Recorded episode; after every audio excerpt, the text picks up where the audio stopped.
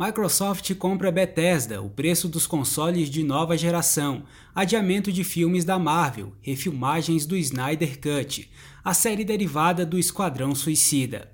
Eu sou André Rocha, sejam todos bem-vindos ao Hub Geek, seu podcast semanal com as principais notícias da cultura pop.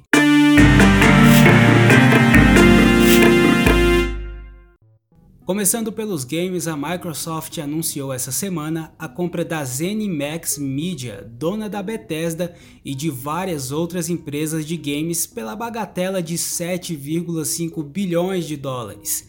Assim, jogos como Doom, The Elder Scrolls, Wolfenstein, The Evil Within e Dishonored agora são propriedade da Microsoft e por consequência do Xbox.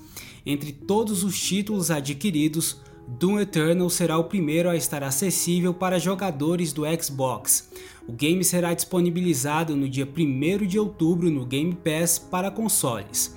A tendência é que vários outros jogos façam o mesmo caminho e entrem no catálogo do Game Pass para consoles e Windows 10.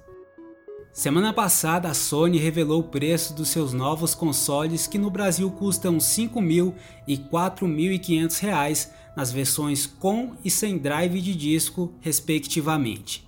O PlayStation 5 já está disponível para pré-venda em várias lojas e o seu lançamento oficial foi confirmado pela Sony para 19 de novembro aqui no Brasil. A Microsoft não perdeu tempo e também divulgou o preço dos seus consoles em território nacional.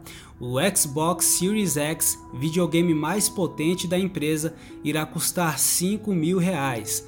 Já o Xbox Series S, versão mais modesta do console, sai por 3 mil reais. Os dois dispositivos chegam ao Brasil em novembro.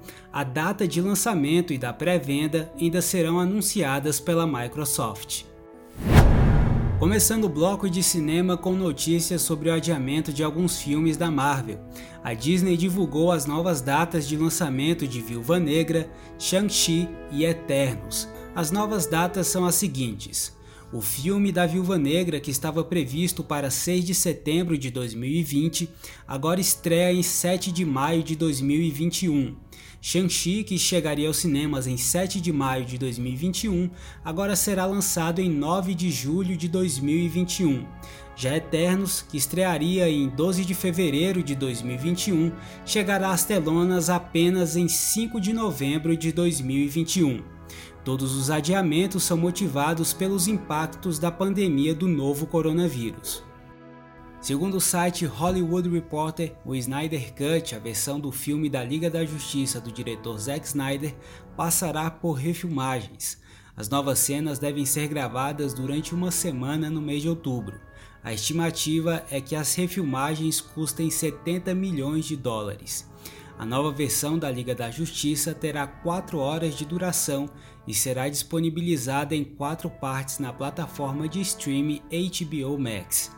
A estreia está prevista para 2021, ainda sem data confirmada.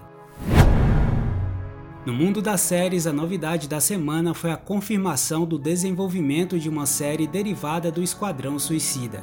A série será focada no Pacificador, personagem encenado por John Cena, que será apresentado ao público no próximo filme do Esquadrão. A revelação foi feita pelo diretor James Gunn no Twitter, onde ele afirmou estar empolgado por trabalhar no projeto. A expectativa é que a série tenha oito episódios, todos escritos e vários deles dirigidos por James Gunn. A série sobre o pacificador é uma produção exclusiva do HBO Max e ainda não tem previsão de estreia. Como já é tradição aqui no Hub Geek, toda semana eu trago uma dica de filme, série, álbum de música ou game que eu acho interessante. Nessa semana, minha recomendação é Lovecraft Country, uma série da HBO que mistura terror, fantasia e suspense, tocando de forma bem original em temas sensíveis como racismo e segregação durante a década de 50 nos Estados Unidos. Lovecraft Country tem produção executiva de Jordan Peele e J.J. Abrams e é exibida aos domingos na HBO. Essa foi mais uma edição do Hub Geek. Não se esqueça de seguir as redes sociais do podcast, arroba Hub Geek no Instagram e HubGeek1 no Twitter. Obrigado pela sua companhia. O Hub Geek volta semana que vem.